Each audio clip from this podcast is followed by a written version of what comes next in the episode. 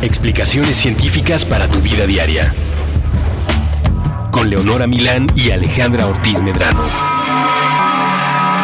Puentes. Bienvenidos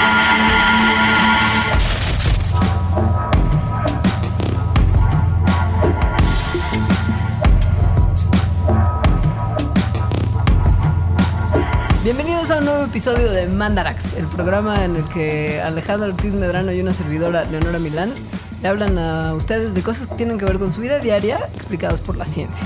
Hola, yo soy Ale. Hola, yo soy Leos. Alita, ¿cómo estás? Estoy bien.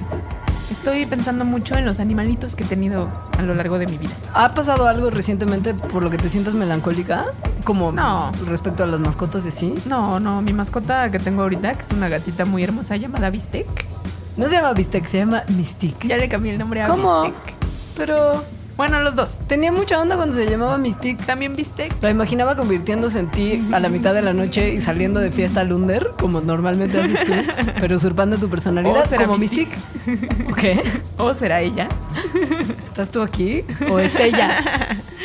Bueno, Mystic Bistec eh, es muy linda. Tú la conoces. Es un gatito muy Sí. lindo que además tiene en tu casa lo que se podría considerar como el Disneylandia de las mascotas. Sí. O un reinado.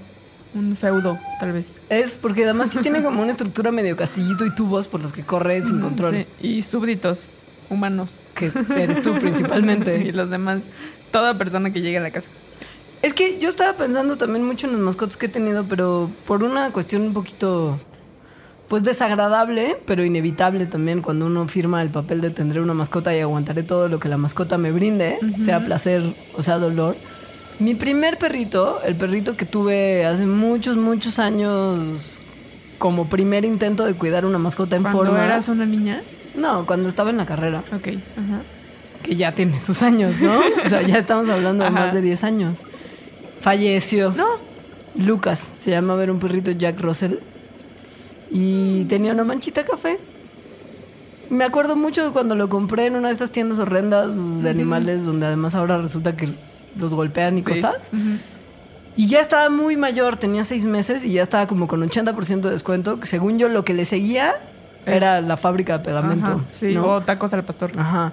Entonces lo rescaté y tuvimos una relación muy cercana en la que básicamente ladraba todo el día y yo lo regañaba. Él se subía a mi cama con patitas lodosas y yo lo regañaba. Yo estaba trabajando en mi computadora, él se subía encima de mí y ahí sí no lo regañaba. Entonces se quedaba como sentadito encima de mí mientras yo tecleaba y convivíamos así horas. Y entonces, bueno, pues siempre es una cosa muy triste cuando Es las triste. mascotitas se van. Ujú. Aunque yo ya no vivía con él, pues ya. Pero igual, perrito. Pero igual los recuerdos, ¿no? Sí. Y hace poco tiempo también mi gato, que tenía como recuerdo. 800 años, ese sí. Matusalén. Matusalén también amaneció ya, ya tisicito un Sí. día, ¿no? Entonces estoy como nostálgica con el tema de las mascotas, dudosa de si quiero más mascotas o no, pero responsable de dos gatitas que se me van a dar en adopción, que son encantadoras, se llaman Salsa y Bala, y que no entiendo nada su comportamiento. Según yo es muy padre tener mascotas y una de las cosas más padres es como eso, ver... Yo siempre pienso, ¿por qué estará haciendo esto que está haciendo? La cosa de los perros persiguiéndose la cola, los gatos cuando... Oliéndose- el culo entre ellos. Los gatos cuando se trepan de repente a la cortina sin ninguna explicación y con No. toda gratuidad. A mí me encanta cuando los gatos te... O sea, es como, te quiero tanto, te estoy lamiendo, un segundo después te estoy mordiendo horrible. Ah, son, bas- son bastante bipolares. Ajá. Y es como Sí. el que les cambia la cara. Se les dilatan las pupilas. Sí. Cuando un gato va a atacar, se les dilatan las pupilas hasta que sus ojos son casi una mancha negra. Y eso quiere decir corre. Humano, corre lo más rápido posible porque este gato va a brincar. Y dependiendo de si es buena onda o mala onda, lo hará con las uñas de fuera y buscando sangre.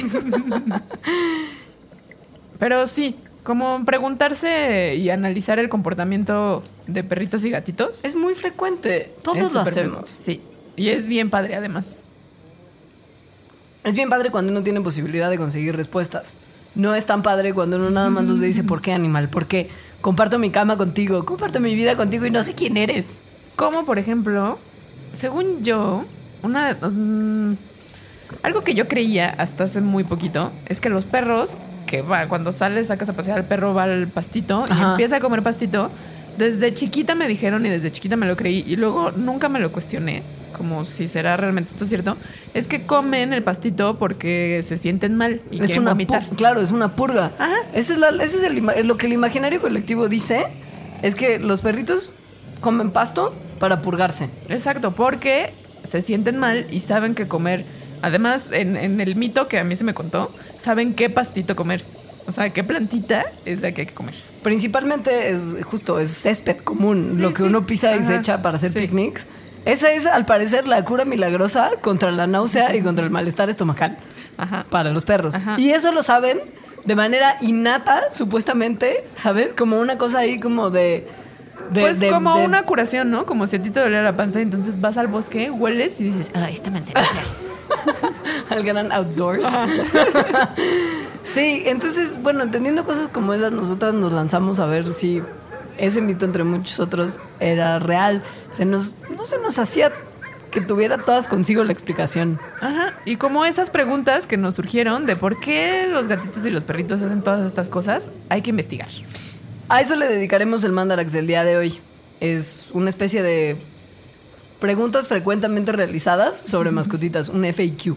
FAQ, lo que usted en muchas páginas de internet ubica como las preguntas y respuestas que más frecuentemente se hace la gente. Nosotros lo vamos a hacer con las mascotitas, pero mascotitas convencionales. Si usted tiene un hurón o una guacamaya, un lagarto, no, No. va a haber respuestas para ustedes. No Sí, por no. lo menos por nuestra parte. Si no usted- en este programa. No. O sea, en este el de hoy. ¿Estás viendo en el futuro un preguntas frecuentemente ¿Quién sabe? ¿Quién realizadas de De por qué mi tortuga hace ese sonido. ¿Por qué las tortugas se les ponen el caparazón suavecito y se mueren de repente sin ninguna explicación? Esa podría ser una Yo pregunta. no sabía que eso pasaba, pero suena que es un honguito. Es como si una de las enfermedades más frecuentes para las tortuguitas caseras. Esas chinas que tienen ahí como un fondito de agua estancada Ajá. y una piedrita y una palmera de plástico. Al parecer, de repente, ajá, pues sí, obviamente tiene que ver con algún tipo de malos cuidados y falta de, de saber qué necesita la tortuguita.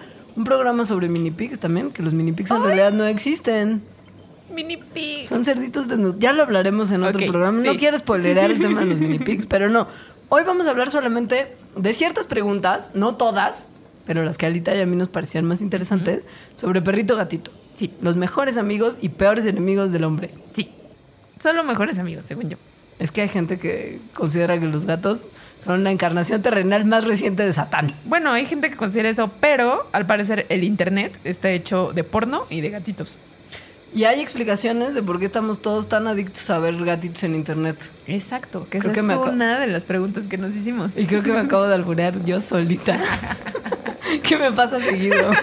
¿Con qué pregunta quieres empezar? Mm, no sé, con la que tú quieras. ¿Por qué no esa? La de los videos. ¿Por qué nos gusta tanto ver videos de gatitos en el internet, el internet? Lo que hicimos para responder estas preguntas fue buscar estudios científicos realizados recientemente que lo responden, ya que nosotras solas no somos etólogas animales y no estamos en capacidad de responderlas de nuestro ronco pecho. Entonces, hay algunos estudios que se ven más serios que otros, pero aún así, todo lo que Todos son elegimos estudios Ajá, científicos publicados. en revistas generalmente muy serias. Sí. Entonces, no los juzguen a nosotros, juzguen a la ciencia. El tema de los videos de gatitos, me parece que, como la investigadora que hizo este estudio, era un tema que ya debería de, de tomarse un poquito más en serio, ya que aun cuando parece que no es merecedor de mucha investigación y de mucho preguntarse por qué vemos videos de gatitos, la gente consume tanto material videográfico en internet que tiene que ver con gatos haciendo coqueterías, que ya puede ser considerado con mucha seguridad un tema digno de estudiarse. Sí, porque em, en YouTube hay dos millones de videos de gatitos. Bueno, eh, posteados en 2014. Esto era el año pasado. Ajá, sí. Y estos dos millones de videos tienen 26 mil millones de vistas. O sea, billones gringos. Ajá, hacerles la cuenta un poquito O más sea, fácil. son nueve ceros. Los videos de gatos tenían más views por video que cualquier otra categoría de contenido de YouTube. Que yo le digo YouTube, ya sé que no se dice así, no me juzguen. O sea, sí la gente ve, busca muchos videos de gatitos, ve muchos videos de gatitos. Y además hay, una, hay también una estadística que la misma investigadora que hizo el estudio que les vamos a platicar notó, fue que nada más el 25% de los videos que la gente ve son los que buscan. El 75% restante son los videos de gatitos que te encuentras Y sigues viendo. y sigues viendo y que consumes compulsivamente como la gente que fuma un cigarro apagándolo, prendiéndolo con el que va a apagar. Así somos. Somos consumidores compulsivos de gatitos en internet. De esto se puede concluir que la gente, o sea, que el- uno de los usos más populares de Internet es ver videos de gatitos. Es un fenómeno. Entonces dijo, bueno, pues hay que ver si eso tiene alguna repercusión en la vida de las personas. ¿Y qué tanta culpa nos da perder nuestro tiempo viendo videos de gatitos? Exacto. Porque es una pregunta digna de estudiarse también. Sí, porque más seguramente cuando ves videos de gatitos, yo, por ejemplo, lo hago mucho en oficina. Excelente. Espero que tus jefes no estén oyendo este programa en este Yo momento. creo que ellos también lo hacen, lo hacen conmigo a veces. Yo creo que tendrían que empezar a pensar en firewalls para videos de gatitos en las oficinas. No. Como el godinato que no deja que uses Spotify. Justo no, por los resultados de esta investigación. Gracias a Dios la ciencia existe. Exacto. Entonces, lo que hizo esta investigadora, que se llama Jessica Gal Myrick, eh, es que puso a 7000 personas a ver videos de gatos en internet y luego hacerles unas preguntas sobre cómo se sentían. Para lograr que su encuesta fuera un poquito más expansiva, que fue muy inteligente al hacerlo, reclutó a Mike Bridavsky, que es probablemente usted no lo conozca como por su nombre, sino porque es el dueño de Little Bob, que es un gato horrendo que tiene muchos problemas de desarrollo y que se están haciendo estudios para mapear su genoma para averiguar por qué. Es un gato rarísimo. Es que es muy raro, pero tiene muchas cuestiones como Tiene justo como ojos saltón y lengua de fuera. y tiene polidactilia y tiene un montón Sí. de desórdenes genéticos que justo hace que unos alemanes estén haciendo un proyecto para fondear colectivamente el mapeo del genoma del Little Bob y tratar de entenderlo mejor. Así Pero- de importantes son los gatitos Así en de internet. importante. Pero bueno, me estoy yendo del tema. Mike Widawski, el punto es, el dueño del Little Bob, ayudó a, a- ajá, a mover la encuesta y la investigadora le donó 10 centavos por cada persona que contestara la encuesta. Entonces logró juntar 700 dólares para la fundación Little Bob, que ayuda a gatitos en cuestión, en situación de, de necesidad. De desamparo. Ajá. Y que en, en la historia de esta fundación ha logrado juntar más de 100 mil dólares para animales con necesidades. Pero bueno, entonces, Entonces- hace esta encuesta a 7 mil personas y averigua cosas bien padres. Exacto. Las preguntas que se quería responder es si ver videos de gatitos en internet puede tener un impacto positivo, que ella creía que sí, parecido a la terapia con mascotas. Ajá. Este, sí, ver videos eh, de gatitos en internet te hacía sentir mal, por culpable, por ejemplo, porque en vez de estar haciendo cosas productivas, Como alita estás- su trabajo en la oficina. Sí, que no sé si a veces es tan productivo. bueno, en vez de estar haciendo cosas productivas, estás video- viendo videos de gatitos en internet. Entonces hizo una serie de preguntas para, para medir estas cuestiones. Lo que fue bien interesante es que no agarró a pura gente que se considera gente de gatos, ¿sabes? Como, ¿y a ti qué te gustan, los gatos o los perros? Ay, a mí me gustan los gatos. No, No. solo el 36% de los participantes se identificaban a sí mismos como gente de gatos. El porcentaje restante era indiferente en su amor por gatos y perros. Exacto. Para que no o crean sea, que no era nada más un sesgo de me gustan Exacto. muchísimo los gatos, soy la señora loca de los gatos. Los resultados fueron, bueno, los participantes de la encuesta más bien reportaron, que fue como el listado de puntos que, que pueden considerarse conclusiones del estudio, que punto número uno, tenían más energía y se sentían más positivos después de ver videos relacionados con gatos que antes de verlos. Tenían menos emociones negativas como ansiedad, tristeza, después de ver estos videos. Sí, mucho del ver videos en internet ocurría durante el trabajo o durante las horas de estudio, pero el placer que se obtiene de ver gatitos de video era más significativo que cualquier culpa que pudieran sentir de estar procrastinando viendo gatitos en la, en la red. Y yo creo que esos son los resultados más importantes. Sí, porque lo demás tiene que ver con si conocían gatitos celebridades sí. y así. Y justo, ¿qué tanto, ¿qué tanto era el consumo de videos algo que ellos buscaran o algo que se encontraban? Entonces, pues sí, básicamente Sí. la respuesta principal de ver gatitos de videos es positiva para la salud y la autoestima y la productividad y un montón de cosas. Y además, lo- la conclusión de, de la investigadora es que aunque ver gatitos, videos de gatitos en. YouTube, Está todo mal. Perdón. sí es procrastinar, Ajá. este, hay como un pago emocional que puede ayudar a las personas a hacer lo que estaban haciendo Ujú. antes de una mejor manera. Que quiere decir que en algún momento debería de pensarse que esto no solamente es bueno para la productividad, sino que también podría funcionar como la terapia de animales para lidiar con problemas de ansiedad, de depresión, etcétera, ya que Ajá. tiene todo este efecto positivo. Y yo una vez, hace unos años, salió otro estudio que leí que se llamaba The Power of Kawaii. O sea, el poder de kawaii, que es como esta palabra japonesa de, de lo lindo, de lo cute. Ajá. Y justo decían, ¿cuál es el poder de ver eh, imágenes lindas cuando estás procrastinando? Y después medían la productividad en el trabajo.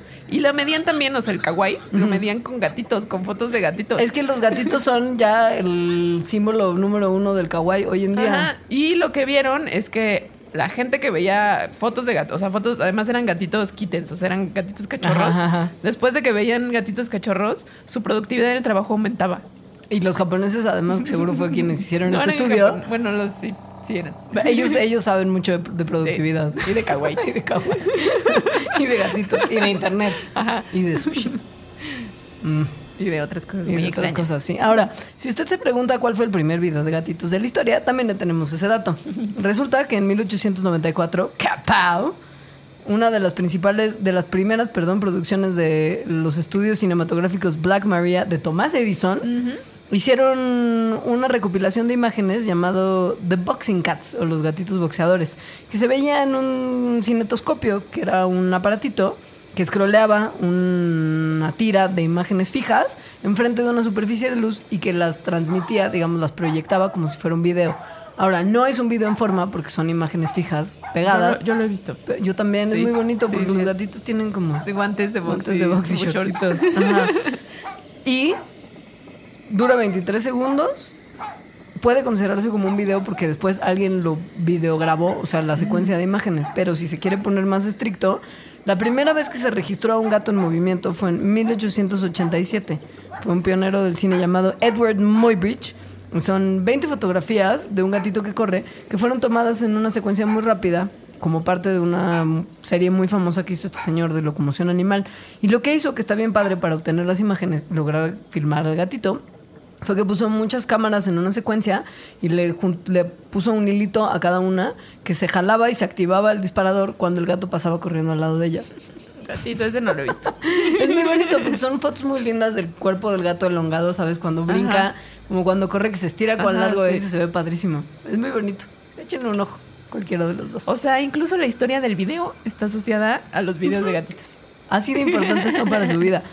No se claven con verlos, solo traten por favor de que si son consumidores serios de videos de gatitos, sí hagan la parte de la productividad después, ¿no? O sea, sean ustedes también parte de- del resultado. O de podrían este buscar un trabajo eh, que incluyera videos de gatitos. Pueden ser redditors, por ejemplo, de un Ajá. subreddit que sea Cat Video, que ya debe de haber 400 o más, no sé. O dedicarse a buscar en los, en los refugios un gato que parezca como Lil Bob o, Sí. o Grumpy Cat. y Lo ya. adopta y se hace famoso. Sí, y usted es el creador de los Ajá. videos de internet. Ajá. De nada, auditorio. Ahora, en el tema de los gatitos todavía, si te parece bien, es que yo Sí, he, gatito. sufrido, he sufrido mucho con, con los gatos que he tenido en estos últimos años. Porque yo les doy cosas que creo que para ellos son el delicatessen más absoluto y que son una cosa que me van a amar por haberles dado, como una latita de salmón. Sí. Y llega el gato, o sea, abres la lata, se acerca, dice, "Miau, miau, miau, miau, miau, miau". Se lo pones en el platito, lo huele, lo prueba, se da la media vuelta y se larga dejándote ahí como una cucharada o dos de salmón, perfectamente bueno que uno hubiera podido disfrutar, y ahí lo deja. Y no se lo come la princesa. A mí me pasa igual con bistec. Con Igual. latitas. No le gusta ninguna latita de Eso. ninguna marca. Las latitas de ninguna marca les Ninguna gustan ya marca. los gatos. Le doy trozos de salmón, de sal, o sea, de Ajá, fresco de salmón. ajá. ajá, y va, lo huele como que le mordisque tantito y juega con él. El atún es más o menos garantía de, de- Atún sí de- le gusta. de que les gusta. No sé si es por la cantidad de sal que tiene el atún enlatado y probablemente el aceite si usted es consumidor de atún en aceite. Pero son súper melindrosos. O sea, un Son perro es como de. "Mm, brócoli. ah, ah, ah, Un ah". perro se come lo que, Lo que sea, que le des. Lo que sea. Lucas, justo que en paz descansé, gustaba del brócoli. ¡Brócoli! Según yo, los perros, lo que sea. Lo o sea, por sea. eso les puedes dar sobras. Porque todos se comen. Los gatitos no. Los gatitos son muy melindrosos. Y al parecer, la ciencia nos muestra que tiene que ver con los receptores del gusto que tienen y cómo responden estos a los compuestos amargos. Como usted sabrá, las papilas gustativas de los seres vivos distinguen ciertos sabores y de la manera en la que los perciben pueden estos resultar o más o menos atractivos para el ser vivo que lo está consumiendo. Mamíferos en particular. Los gatitos tienen dos receptores para lo amargo. Y entonces esto hace que tengan como un pues eso, una receptividad especial que lo que creen es que tal vez se deba a que hay muchas plantas en la naturaleza que son amargas y son tóxicas. Entonces, eh, que no les gustan estos sabores amargos, pues es para protegerse de comer esas plantas. Y lo que notaron las personas que hicieron este estudio también es que los gatitos no responden a ciertos compuestos amargos de la misma manera que los seres humanos respondemos a ellos. Que probablemente explica por qué algunas cosas que nos gustan a nosotros no les gustan a los gatitos. Y lo que dicen los investigadores al final del día es que conocer bien estos receptores y lo que a lo que están respondiendo puede ayudarnos a diseñar comida para gatos que sepa un poquito mejor y que les resulte más atractiva a los propios gatos. Porque pues sí, una cosa es que no les gusta lo que a nosotros nos gusta. No es, no, no está dado que tengamos que tener el mismo paladar, digamos. Pero si uno está gastando sus pobres pesitos en comprarle una latita que una persona que trabaja, no sé, purina, dijo, esto es lo que les gusta a los gatos. Y No. la abres y además, es, o sea, si el gato no se lo come, es basura. Estás tirando a la basura comida porque Melindrosito no, no, no, no percibe bien el sabor trucha ahumada o Bueno, porque mezcla de mariscos. no hemos entendido el paladar gatuno. Pero ahora ya estamos un poquito más cerca de entender what the hell. O sea, esto se me hace muy. O sea, como que yo no me pongo a pensar que hay ciencia detrás de la comida de las mascotas. Y si hay, Un día vamos a hacer un programa de ciencia detrás de la comida de los humanos, que va a estar bien bueno. sí. y va a acabar haciendo que usted, radio escucha, salive tantito. Ahora, si se está dando cuenta que es momento de alimentar al gato o al perrito y que necesita una pequeña pausa, tenemos que ir a un corte. Pero seguiremos hablando en esta ocasión de perritos un ratito cuando regresemos a Mandarax.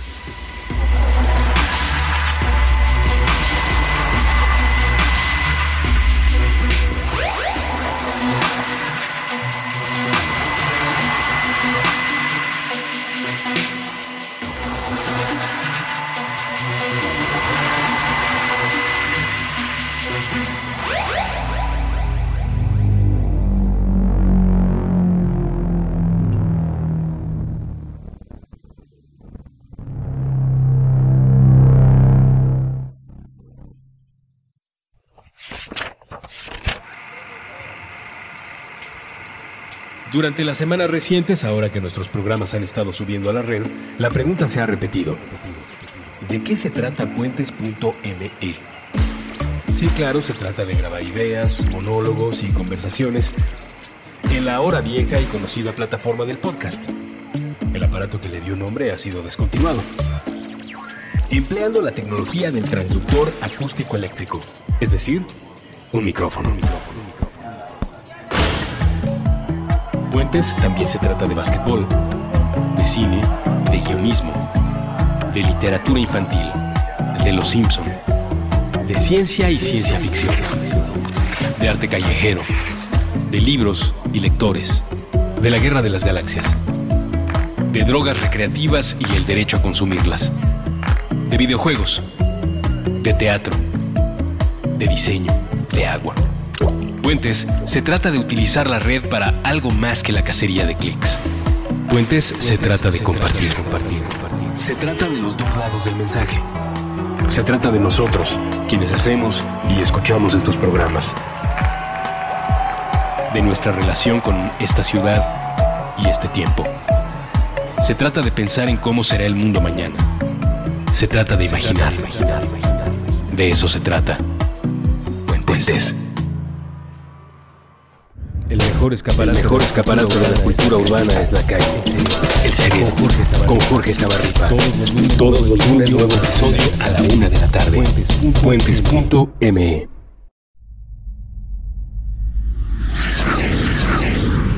Intercambios horizontales.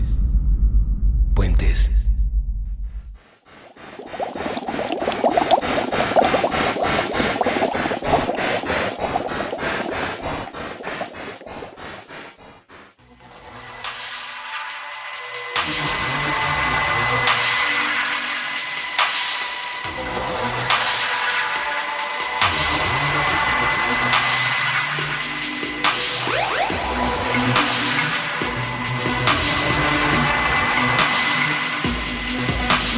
Está de vuelta en este eh, preguntas frecuentemente realizadas sobre gatitos y perritos.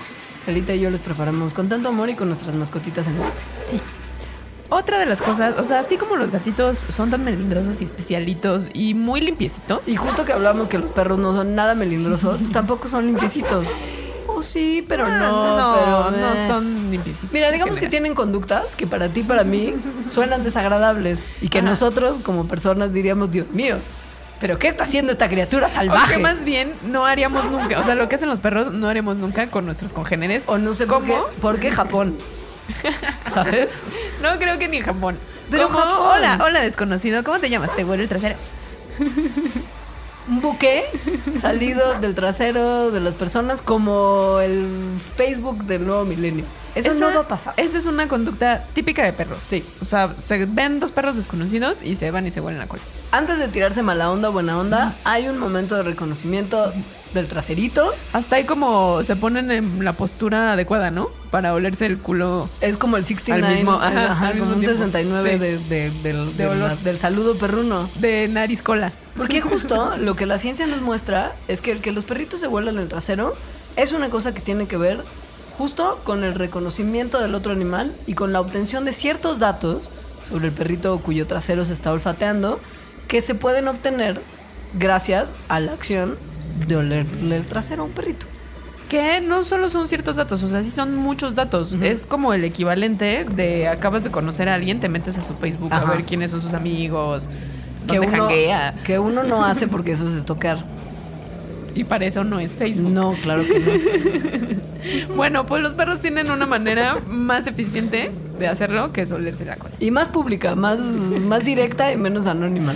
Hay que, hay que, o sea, en humanos no podría pasar porque los perros sí tienen un sentido del olfato muchísimo más fino que el de nosotros. Pero realmente más fino. Ajá, sí. O sea, estamos hablando 10 mil a 100 mil veces más fino. Exacto. Tienen en, en una membrana olfatoria, que es un tejido que está en la nariz, o bueno, En su hociquito. En su hociquito, ajá. Que puede ser tan largo como un pañuelo y tiene más de 225 millones de receptores olfatorios. Ahora, capte que el nuestro es del tamaño de un sello postal y tiene nada más 5 millones de receptores olfativos. O sea, nada en comparación. Entonces, la comunicación de los perros se hace mucho a través del olfato. Lo que pasa cuando un perrito saluda a otro perrito metiéndole la nariz en el culo es que toda la biografía resumida, digamos, de un perrito está escrita con las señales químicas que emite, con feromonas y con moléculas justo que se perciben por el olfato. Entonces, a los costados de las pompitas de los perros hay unos saquitos que se llaman los oxanales. Que cuando uno va a, bañar a su perrito al veterinario, luego dice, ay, le vamos a hacer la limpieza de los Sí, oxanales. Y porque hay veces, hay veces que el olor de perro justo es de los sacos anales. Claro, estas, este, este- estos saquitos lo que tienen son glándulas, que son las que secretan los- las sustancias químicas que permiten al olfateador recibir un montón de información sobre el dueño, como el género, como su estatus reproductivo, que esto es muy importante, es como de, hola, ¿qué hace? Ajá. How you How doing? doing? Ajá. Y un montón de información Sobre que- su salud, sobre su lo que ajá. come y cómo se siente. O sea, si está enojado, si está temeroso, si quiere ser tu amigo. Ajá. Ahora, usted se preguntará, como nosotras hicimos, ¿cómo demonios, si tienen un sentido del olfato tan tremendo, cómo no están percibiendo el olor de lo que normalmente sale del área de las pompitas de los perros? O sea, caca. Ajá. ¿Cómo puedes percibir todas, todos estos datos químicos sobre la biografía de un perro si es una zona particularmente olorosa en materia de desechos? Ajá. Pues resulta que los perros tienen un sistema olfativo secundario que se llama como el órgano de Jacobson. Y lo que hace este órgano es que tiene nervios que dirigen la información química que detecta directamente al cerebro sin permitir que otros olores interfieran. Exacto. Pau. O sea, así de sofisticado está su Facebook. mucho más que el mío. su Facebook te huelo la cola. O sea, yo no subo una foto y estos tipos tienen ahí toda la información disponible con solo un... Y además ahí no puede haber engaño. O sea, Nada. como que la selfie te ves guapa. No, ah, no hay catfish. Nada de robar la identidad de alguien más. Los perros son, son muy interesantes y además contemplen y piénsenlo así. Hay muchos más amantes de los perros en el mundo que amantes de los gatos. Hasta, No hasta ahora, quién No lo sabe. sé, no lo sé. Pero los perros son mascotas de repente más ocurridas que los gatitos. Sí, se les dice que son el mejor amigo Ajá. del ser humano. Y por lo mismo también hay muchos más estudios que se han hecho sobre los perros, sobre su relación con los humanos, Sí. sobre sus conductas, sobre sus todo lo que tiene que ver con perros. hay mucha más información que sobre También gatos. llevamos muchos miles de años más como especie conviviendo con perros que con gatos. Ahora, hay ya un poquito más de claridad del momento en el que los perritos y los seres humanos bondearon. En el momento en el que nos hicimos mejores amigos y el cliché del que el perro es el mejor amigo del hombre, como lo mencionaste, empieza a tener sentido. Antes no se sabía qué factores habían permitido que la domesticación de los perros hubiera sido tan exitosa, pero un equipo japonés, por supuesto, porque Japón ya acaba de, de- bueno, ah, recientemente, de postular una hipótesis y más o menos probarla de cómo fue químicamente que los perritos y los humanos nos hicimos tan amigos. Y esto es súper interesante porque, bueno, ya se, se. Los perros los hicimos nosotros, ¿no? O sea, la domesticación ocurrió hace como 30 mil años. Y entonces hay muchísimos estudios de cuáles son las características que se seleccionaron, o sea, cómo el ser humano fue moldeando la evolución de, los perros. Pero este estudio de estos japoneses lo que muestra es que no solo, o sea, que en esta domesticación de los perros también ocurrieron cambios evolutivos en los seres humanos. O sea, hay una coevolución entre humanos y perros. Esto tiene que ver con, con lo que usted probablemente si ha tenido un perrito ha sentido más de una vez. Y es que su perrito es como su bebé. ¿Sabes? O sea, Amor, que sientes amor. Claro, pero como un amor muy maternal. Sí. La gente incluso lleva a sus perritos en carriolas. O sea, más, más transferencia no podría haber. Bueno, ¿no? y ya existe el concepto perrijo. ¿Es en serio? ¿Nunca has Es una escuchado el cosa perrijo? como la gente que es fan de mi pequeño ponilla, ¿sí? Pues no, como que en vez de decir mi perro, dices mi perrijo. Porque sí, porque ya la gente tiene unas relaciones muy... Y yo una vez vi una taza en San Francisco que decía Dogs are the new babies. Pues es que sí son más fáciles de manejar. Dan menos lata y no tienen adolescencia puberta insoportable. Y si eres una pareja del mismo sexo, está más fácil tener un perrijo. Es más fácil adoptar uno de esos que uno de los, de los, de los humanos, de los cachorritos humanos. Sí. Ahora, la ciencia respalda que usted crea que el perro es su hijo. ¿Por qué? Porque, y esto, ojo, no o al menos que sienta el mismo amor. Como ese vínculo Ajá. que uno puede sentir hacia un cachorrito humano, justo. Exacto. Esto tiene que ver con que cuando nuestros perritos y nosotros nos vemos a los ojos, románticamente que agarras la cara de tu perro y le agarras los cachetes y lo ves a los ojos y él te lame la nariz y ese momento tan adorable de la comunión humano-perro, se activa la misma respuesta hormonal que une a los adultos humanos con los bebés Con sus humanos, bebés, con sus cachorros. Que es la liberación de una hormona que se llama oxitocina, que se le ha llamado la hormona del amor, porque está relacionada en un montón de vínculos que ocurren entre seres humanos. Entre durante el parto, entre parejas, o sea, entre el amor romántico, incluso entre amigos.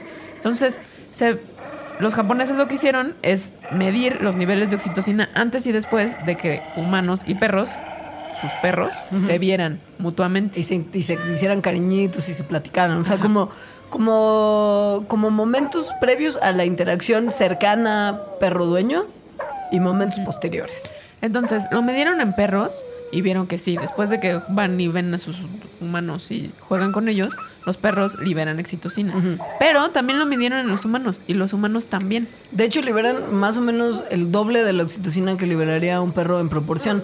El aumento de oxitocina en perrito es como del 150%.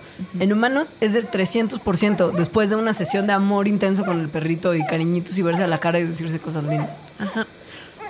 Esto, y porque el estudio fue muy bien realizado, no pasó, por ejemplo, en dueños de lobos domesticados. Porque hay gente en el mundo, como hay gente que... Japón, ya lo explicamos, Japón.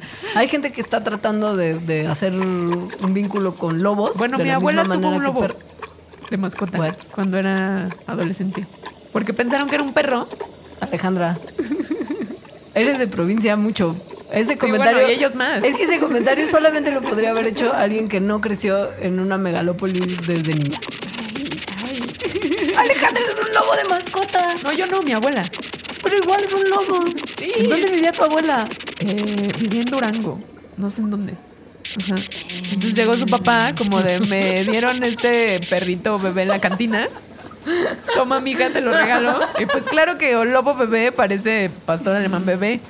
Y luego empezó a crecer y crecer. Eso, crecer. eso es lo más Game of Thrones que he oído en la Tenía un lobo de mascota. Porque, bueno, además los lobos mexicanos, que era un lobo, o sea, después Ajá. yo, bióloga, le enseñé a mi abuela fotos de diferentes lobos para ver si se acordaba. Y lo que más identificó como el que era su perro era el lobo mexicano, que son mucho más chicos que los Sí. lobos americanos, estos grandotes. Entonces, digo, sí sabían que era un lobo porque no se comportaba como un perro. Pero no era un lobote gigante. No era un lobote gigante, pero sí era mucho más fiero. Ahora, eso no va a volver a pasar probablemente a muchos niños mexicanos porque el lobo mexicano está en serio peligro de extinción. Exacto. Es uno de Sí. los animales que están más en riesgo en México, solamente superado por la vaquita marina. De hecho, desapareció de la naturaleza y solo hace poquito lo volvieron a reintroducir por un programa en lo que lo reproducían en cautiverio y luego saca, los ponían in the nature. Bueno, pero esto es solamente un paréntesis Sí, biológico. El punto es que hay gente que tiene lobos en el mundo y los lobos no reaccionan de la misma manera que los perritos. No hay esta liberación de oxitocina. Y además, los dueños de los lobos no pudieron participar en la segunda parte del estudio, que fue que a los perritos les rociaban la nariz con un spray de oxitocina. A los lobos intenta darle un shot de oxitocina en spray a un lobo y a ver cómo te va. Entonces la parte de los lobos ya no participó en, en esta segunda parte del estudio, pero a los perritos que se les administró la oxitocina generaron un aumento o sea, mayor querían buscar más a sus dueños Sí. después de que les pusieron oxitocina en Y, nariz. y, y- y los humanos respondieron a este como también rush de oxitocina, de oxitocina perdón, de los perritos con un mayor aumento de oxitocina en sus propios niveles. Esto tiene que ver, sobre todo, que las perritas hembras tuvieran un- una mayor respuesta a la oxitocina que los machos, porque es una hormona que tiene mucho que ver con procesos del género femenino, que tienen que, como lactancia, como embarazo, cuestiones que tienen que ver justo con la crianza de bebés. De hecho, toda esta investigación surge a partir de unos estudios que ya se habían hecho en humanos, que tienen que ver con el bucle de la oxitocina, que es una cosa que se observa en madres con hijos recién nacidos y que es que cuando una mamá ve a su bebé a los ojos, los niveles de oxitocina sube del bebé oxitocina. Y eso hace que los niveles de oxitocina de la mamá suban también Y que lo vea más. y que lo vea más y esto genera más subida de oxitocina en el bebé y es un bucle de retroalimentación De positiva de amor. Entonces esto fue lo que fue Es un que de motivó, amor. claro, que motivó a los japoneses a decir, oh, Pero lo que está, eh, que les decía al principio de esto, es que, o sea, sí, el- en, en perros, pues bueno, es, es evidente que si nosotros dirigimos su domesticación, su evolución, pues van a tener características. Pero que en los humanos esto suceda, pues tiene también que ver con nuestra propia evolución, porque la oxitocina está asociada al, bueno, la falta de oxitocina, al estrés. O sea, si, si tienes un decremento en la oxitocina, eh, puede que eso incremente la ansiedad, por ejemplo. Entonces, nuestro vínculo con los lobos y que nos genera oxitocina puede, pudo haber tenido que ver con una adaptación, o sea, con sobrevivir, porque si estás menos ansioso, pues te va mejor en la vida y tienes más hijos. es real, que es lo único que le interesa a la evolución. Por cierto. Exacto, sí. Entonces, si en general estás menos estresado, porque tienes, por ejemplo, una mascota, un perro al que ves y te da un rush de oxitocina, tu salud mejora. Como con los videos de gatitos. Que además, según yo, sí se ha visto que las personas que tienen mascotas en general tienen una mejor salud que las personas que no. ¿Qué tiene que ver con esto? Con la reducción de estrés. Eso es un detalle bien interesante y que solamente refuerza lo que las personas ya sabían un poquito, en particular de los perros, pero de las mascotas en general. Y que es que hay una relación importante entre el perro dueño que tiene beneficios para todos. Y esto puede generar también ciertas otras conductas en el perro particularmente en respuesta a lo que pasa con su humano papá. ¿Sabes? Los perros responden a lo que rodea a su dueño de una manera positiva o negativa dependiendo del caso. Exacto. Los perritos se comportan distinto con la gente que es más buena onda con sus dueños que con los que son más mala onda con sus dueños. Son muy perceptivos a lo que el humano de cierta manera está viviendo en cada momento. Esto lo sabemos en parte también gracias a Japón, porque Japón y las mascotas, ya lo aclaramos más de una vez, son Esto está muy padre porque, o sea, que los perros respondan, eh, no respondan a la gente que fue mala onda con sus dueños, quiere decir que, que hacen, o sea, evaluaciones de las personas que no tienen que ver con un interés directo para ellos. O sea, si una persona que fue mala o bueno, mala onda con su dueño va y le ofrece comida, el interés directo del perro es aceptar la comida. Pero su evaluación, lo que se vio, no tiene nada más que ver con ese interés directo, sino con las emociones que tienen que ver con lo social de los perros con sus dueños. A mayores comportamientos, no sé si decirles altruistas, porque no, No. creo que vaya por ahí, pero este tipo de comportamiento no egoísta de evaluación del, del Evaluación emocional. emocional Ajá. les permite tener una sociedad colaborativa más eficiente, que es una cosa que comparten con nosotros. Exacto. O sea, esto de hacer evaluaciones emocionales no basadas en beneficios directos es algo característico de los seres humanos que ni siquiera se ha visto en chimpancés. O sea, los chimpancés no hacen, no ponen por arriba su evaluación directa que el beneficio directo que podrían obtener. Ahora, si usted se pregunta cómo fue que lo averiguaron, el experimento es muy sencillo. Metieron a tres grupos de 18 perros y evaluaron cómo reaccionaron a una situación como de juego de rol que involucraba que el dueño de cada uno de los perros que participaron en el estudio tenía que pedir ayuda para abrir una caja. Entonces, en todos los grupos, el dueño del perro se reunía con dos Extraños. perfectos desconocidos. Y en el primer grupo, el dueño entraba al cuarto y le preguntaba a uno de los desconocidos si le podía ayudar a abrir la caja. Y el desconocido era un cretino Y, le decían, no, claro que no. De una ayuda". manera como muy muy evidente, Ajá, claro. sí.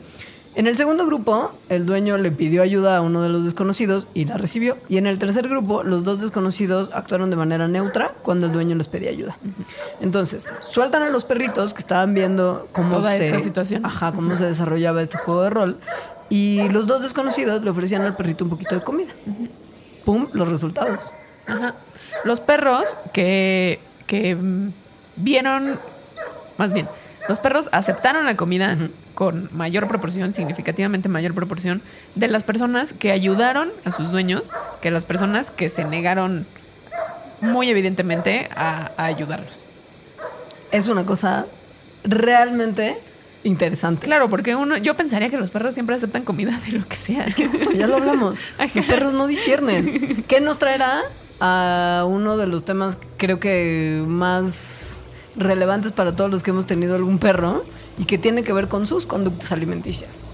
Con lo que comen y por qué lo comen, que a nosotros también, como lo de olerle el trasero, nos parece que tiene que ver con lo tremendo. asquerosito que pueden ser los perros. Pero, pero lo vamos a dejar, yo creo que nos faltaban un par de minutitos para ir a corte, pero creo que este es un muy buen momento para hacer una pausa y regresamos a responder la pregunta que a usted, dueño de perro, le ha carcomido la mente durante tantos años y que es básicamente, ¿por qué su perro come caca?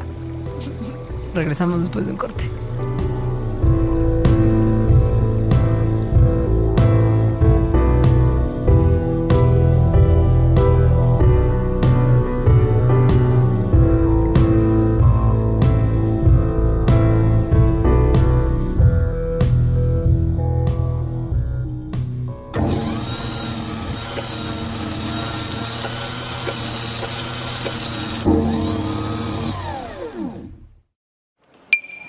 Primera vez en México, una selección de obras del genio cuyo trabajo conjunto se convirtió en la escuela del mundo.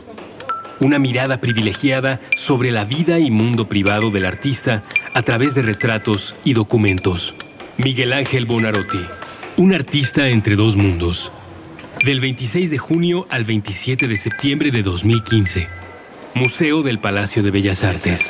Visita la exposición y escucha nuestras intervenciones desde Spotify.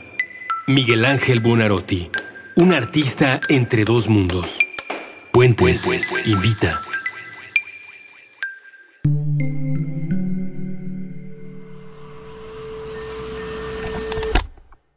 Subtexto. El arte de leer entre líneas. Con Magali Urquieta. Nuevo episodio todos los miércoles a la una de la tarde. Puentes.me.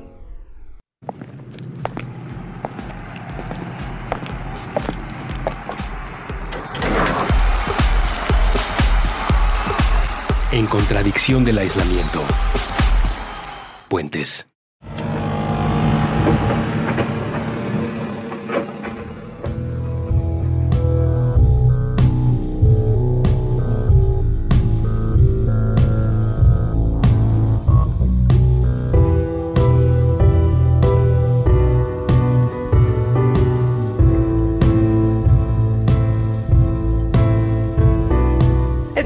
Programa se llama Mandarax y en esta ocasión estamos hablando de los comportamientos y detallitos de los perros y los gatos que tienen perplejo a todo dueño de mascota y que la ciencia, como con muchas cosas, ha logrado responder. Y la pregunta que vamos a responder ahora es, ¿por qué los perros comen caca? Es una cosa que creo que cualquier persona que ha tenido un perro en algún momento de su vida juntos ha experimentado. Ese horror y asco que a los seres humanos nos da que el perro se lance sobre un mojón caliente recién sacado del horno, literal. De Como su si propio fuera- horno, de su propio horno. Como si fuera una especie de, de pie de manzana.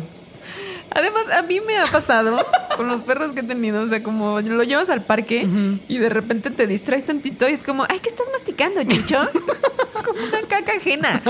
Además, porque los perros no solamente comen su propio pastel, sino pastel ajeno. Yo una vez vi a mi perro incluso comer caca de caballo. No. Se encontró caca, o sea, No, que además estaba como bolito, o sea, como bolotas, Claro, más bien como como, de pelota de tenis. Ajá. Es como, ¿qué traes en la boca? Estaba súper contento con una bola de caca de caballo. Ahora, Chucho caía dentro del porcentaje de perros que ya llevaron esta conducta a un lugar donde no es natural. Porque resulta, querido dueño de perro, que el que su animalito de confianza, Chucho, Fido, Puchi, Lucas. Lucas, hace que a nosotros nos genera tanto asco. Es una conducta muy normal, sobre todo cuando los perros son cachorros. Exacto. Esto tiene, por supuesto, una explicación. Su nombre es coprofagia. Porque Ya comer sea en caca perros o en humanos o Copro, sea. caca, fagia, comer. O sea, si usted hace lo mismo, usted es un coprófago. Y tiene que ir probablemente a terapia. Y hay muchas razones por las que su perro está comiendo caca. Lo que la ciencia ha mostrado, después de muchos estudios, es que este es un comportamiento, en principio, aprendido. ¿Por qué? Porque cuando las mamás perritos tienen una camada de cachorritos, en principio Limpian, Limpian para- su camita, su su, nido. lugar, exacto, su Ajá. nido, lamiendo, comiéndose Sí. la caca de sus hijitos. ¿vomitaste tantito? Sí. Te juro que te vi como que... Como que Me dio un chasquito. Como que vomitaste y te lo tragaste tú. Así. Eso fue lo que pasó. Los- las mamás perrito limpian su nido, se comen la caca de los perritos, no solamente también para mantenerlo limpio, sino se cree que sobre todo en una cuestión salvaje, no doméstica. cuando eran lobos. Como cuando eran lobos.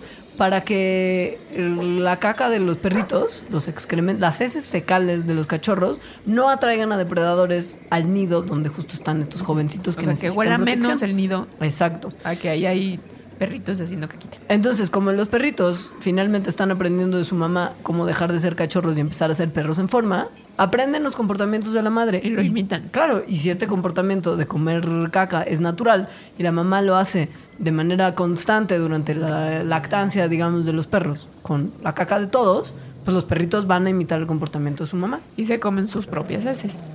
Ahora, hay algunas otras razones que pueden estar detrás de que su perrito siga comiendo caca Exacto. después de Porque ser en un algún cachorro. momento, después de que ya dejan de, de lactar, que la mamá deja de hacer eso y los perros empiezan, los cachorritos empiezan a comer comida ya sólida, la mamá se deja de comer la caca de sus hijitos Y los y perritos, los dejan también. de hacerlo también. Claro, en teoría. Porque puede ser que no, y es lo que le pasaba a Chucho, claramente.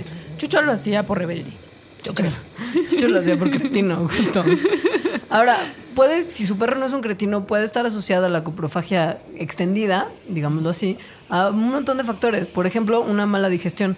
Puede ser que el perrito no esté digiriendo su comida de manera adecuada y al momento de salir huele y sabe igual que como entró.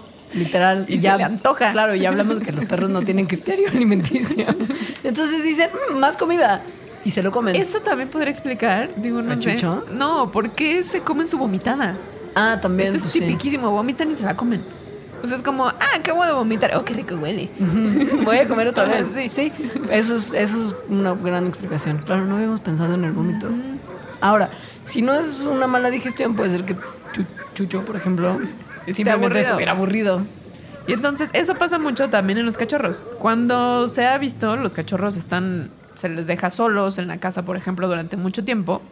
Eh, se aburren o también puede que se estresen. Y entonces eh, alivian este aburrimiento o este estrés comiéndose sus propias heces. Está bien chistoso que cuando uno vive en lugares muy fríos, la fascinación de los perritos con sus heces para romper el aburrimiento se eh, multiplica porque es pa- para ellos al parecer Como muy atractivo, pelota. claro, el comer heces congeladas. Es como, tiene todavía más punch. Como comer una malteada de fresa o un helado de fresa. Tiene más punch el helado. Lo mismo con los Sí. perritos y la caca. Lo mismo.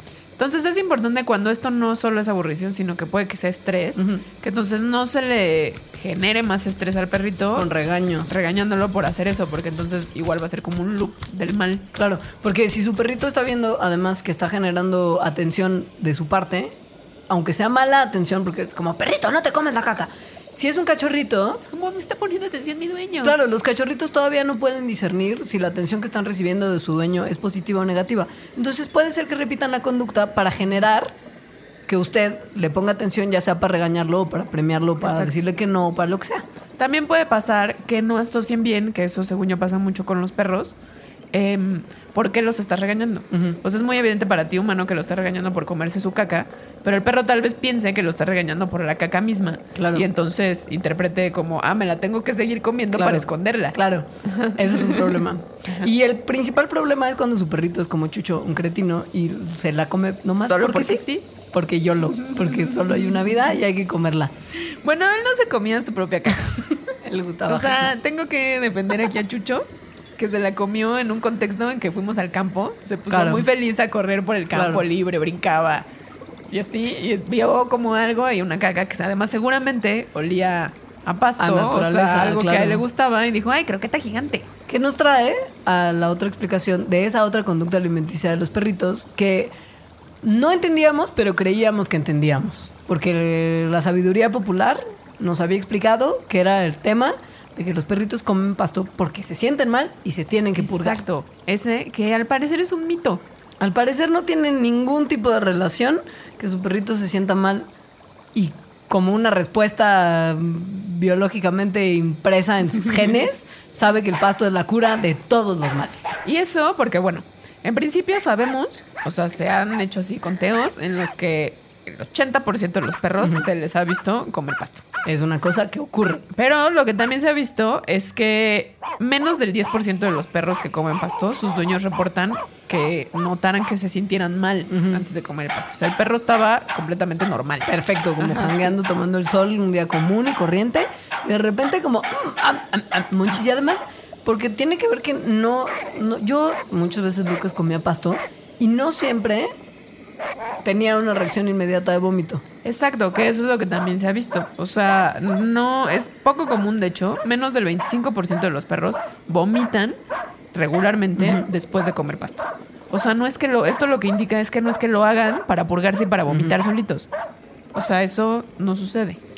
Lo que se cree que puede ser responsable de que los perritos coman pasto puede ser o que tengan una dieta que no les está brindando los requisitos particularmente de fibra que necesitan, Para hacer su digestión correctamente. Ajá.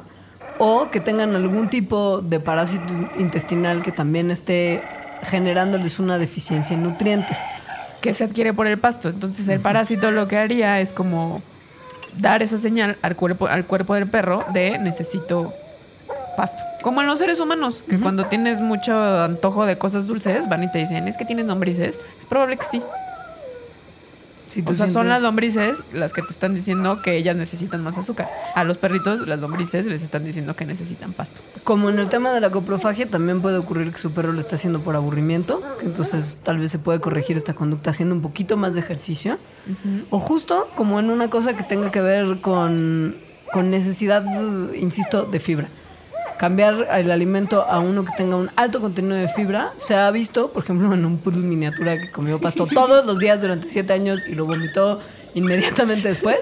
De repente, siete años después, se le cambia el alimento a uno que es rico en fibra y el poodle miniatura, que además... Dejó de vomitar. Explícame por qué alguien tendría un poodle miniatura. Un poodle punto.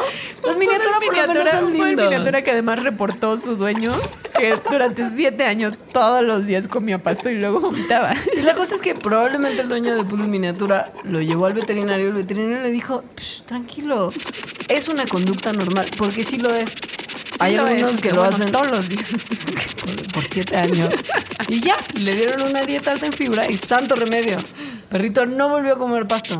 Eso también lo que indica, o sea, que este poodle miniatura lo haya comido durante siete años Es, o sea, bueno, sí, pobrecito vomitaba, pero no se murió ni le pasó nada. No le pasó nada. Entonces, em, que si su perro está comiendo pasto, no va a ser dañino.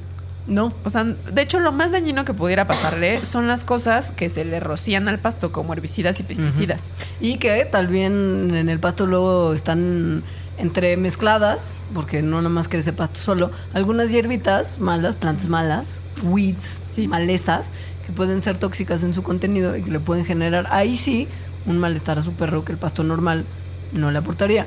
Lo que sí es importante saber es que si su perro está comiendo pasto, probablemente es que le falte algo que el mismo pasto no le va a brindar. Exacto. Porque los perros no tienen las enzimas necesarias en su sistema digestivo para digerir el pasto. Entonces, ahora sí que como entra, sale por cualquiera de los lugares. sea Y por arriba o por abajo. también va a seguir comiendo pasto. Porque ¿no? sigue teniendo esa deficiencia exacto, que no se ajá. corrige. Y en algunos perros, aunque es raro, pueden desarrollar una conducta obsesiva compulsiva de comer pasto. Lo que se ha tirado ahí como una hipótesis evolutiva sobre el tema de comer pasto, ya que no hay al parecer ninguna explicación más que su perrito está aburrido o le falta alguito en su dieta, es que tal vez cuando los perros eran salvajes y necesitaban buenas habilidades de, de- de cacería para lograr darles de comer y alimentar a sus cachorritos, para evitar que sus presas se dieran cuenta de que los estaban acechando vía el olfato, o sea, sabes como de huele a perro depredador, tengo que correr porque perro depredador va a venir a comerme, comían pasto para que el olor del pasto tiene un aroma muy O sea, particular, que como que se camuflajearan con el olor. ajá, enmascarar el olor del perro y Sí. sus presas no se dieran tanto cuenta de que ellos estaban ahí. Esa es una buena hipótesis que no se ha probado.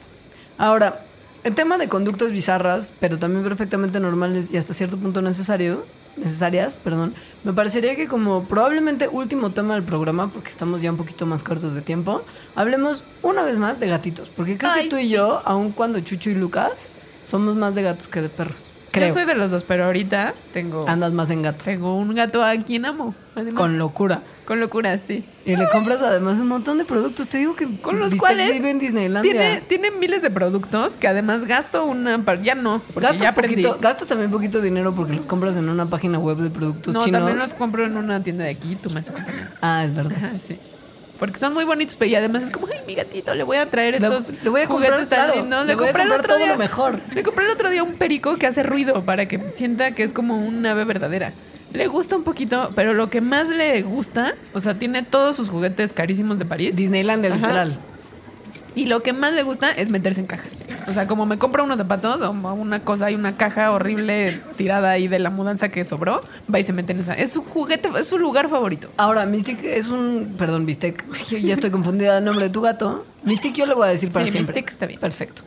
Mystic tiene la particularidad de que no es un gato minúsculo, no es como el poodle miniatura que comía pasto siete años seguidos. Es un gato de un tamaño normal. Es un poco chiquita, según yo. Pero caja de zapatos es un lugar muy chico Ah, para que bueno, sí, Mystic. se mete en... Como a la fuerza. Sí, hay veces que nada más puede meter como sus cuatro patitas, Y se como que se medio y- agacha. pero no, no cabe en realidad. Ahora, esto no nada más lo hace Bistec. Stick, Mystic. Bistec. Sí, Bistec. Lo hacen todos los gatos. Es o una gran común. mayoría de gatos. sí. O sea, es un comportamiento muy común que además sí, sí ha sido estudiado con un poquito más de profundidad que otros Y además- comportamientos gatunos. No solo es común, según yo, de los gatos, sino es común de los felinos. Sí. O sea, yo he visto fotos en internet. En I Fucking Love Science, que es una gran página, se hizo todo un seguimiento de grandes felinos. Eso, o sea, un tigre, un tigre metido en... Ajá. Pero con la misma filosofía de si quepo me siento, Ajá. que en inglés le dicen en internet ahora, if I fit, I sit. O sea, si, si quepo me siento. Entonces, Lo hacen también. Sí, de una manera obsesiva. Porque los gatitos se meten obsesivamente en cajas o como en rinconcitos, ¿no? Como nichitos. O sea, su platito del agua, un rinconcito de la casa. Ajá. O que les haces así como un... Un Una cuevita, una cuevita entre tus piernas o entre las cobijas. Uy, ¿viste? Es como si no tuvieran huesos. Se derriten así, se amoldan a Sí. su superficie. Esto tiene razones. Esto tiene que ver con que los gatos, bueno, los felinos en general, son depredadores. O sea, les gusta acechar a sus presas y además estar como todo el tiempo En sigilo. en sigilo, exacto, esa es la palabra, como atentos a su alrededor, a ver a quién cazan y quién no los puede cazar. Piensen en esto. Cuando un gato está dentro de la casa, punto número uno, nadie les puede llegar por los costados, sino que todo el que pueda acercarse a ellos tiene que llegar directamente hacia su campo de visión. Exacto. Que quiere decir que pueden huir en cualquier momento. También quiere decir que si pasa una presa o un juguetito, que es lo este, mismo ajá, para ellos. pueden salir rápidamente de su refugio, o sea, de la caja de zapatos, agarrarlo y volverse a meter. Y por si esto fuera poco, los gatos también, ya que son unos flojazazos que duermen en promedio 20 horas al día, tienen en una caja un lugar calentito y seguro para poder echarse sus múltiples siestas a lo largo del día. Porque además la temperatura de los gatos es más alta que la de los seres humanos. Eso quiere decir que eh, les gusta estar en lugares más calientitos como para no gastar energía en termorregulación.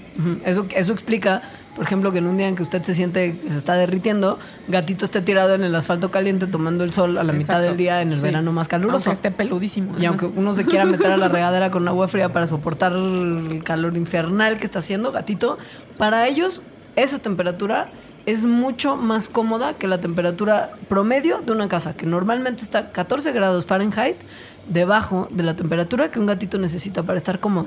Entonces, si pensamos que las cajas normalmente son de cartón corrugado y que el cartón corrugado es un gran aislante, la caja le está ofreciendo un hogar calentito donde él puede estar a una temperatura mucho más cercana a la suya base. Exacto. Y algo que está muy padre es que se ha visto que ofrecerles a los gatos cajas o nichitos en donde se, se vayan y se metan, em, les aliviana la vida. Sí, porque son medio, o sea, sí tienen una cosa ahí de que están medio pirados y a veces sí se estresan mucho y el tener este lugar de espacio ayuda a reducir sus niveles de estrés. Ajá. Esto se vio, hicieron un experimento con gatos de refugio. Entonces, a unos, eh, bueno, cuando ya eran adoptados, eh, les, les ofrecieron espacios, o sea, como cajitas a donde se pudieran meter, y a otros no. Y luego midieron sus, sus niveles de estrés. A los que se les ofrecieron cajitas, tenían niveles de estrés mucho más reducidos que a los que no. O sea, tener cajitas a los gatos sí les gusta y sí es importante para ellos. O sea, puede considerarse que es una necesidad. sí, exacto. Que quiere decir que no limita a su gato. Regálele cajas. cajitas.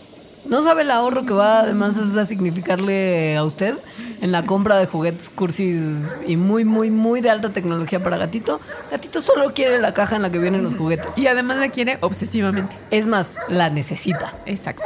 Esperamos que este programa y las preguntas que para nosotras eran vital responderlas les hayan brindado un poquito de paz y mayor conocimiento de su mascotita. Y así puedan tratarla mejor. Que es finalmente lo más importante para nosotras y ojalá y para usted también. Sí, por hoy terminamos. No hay más mandarax. Pero la semana que entra tendremos para usted un nuevo programa. Entonces esté pendiente miércoles a las 10 de la mañana. Lo invitamos a dejarnos comentarios ya sea en la sección de comentarios de Puentes, que es puentes.me, por si usted no está escuchándonos en la página.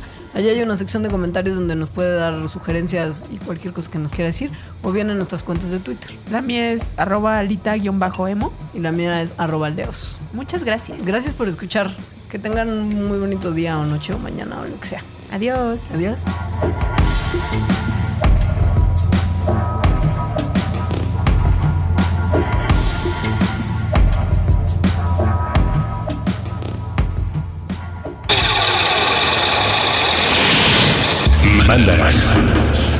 Explicaciones científicas para tu vida diaria. Con Leonora Milán y Alejandra Ortiz Medrano. Puentes.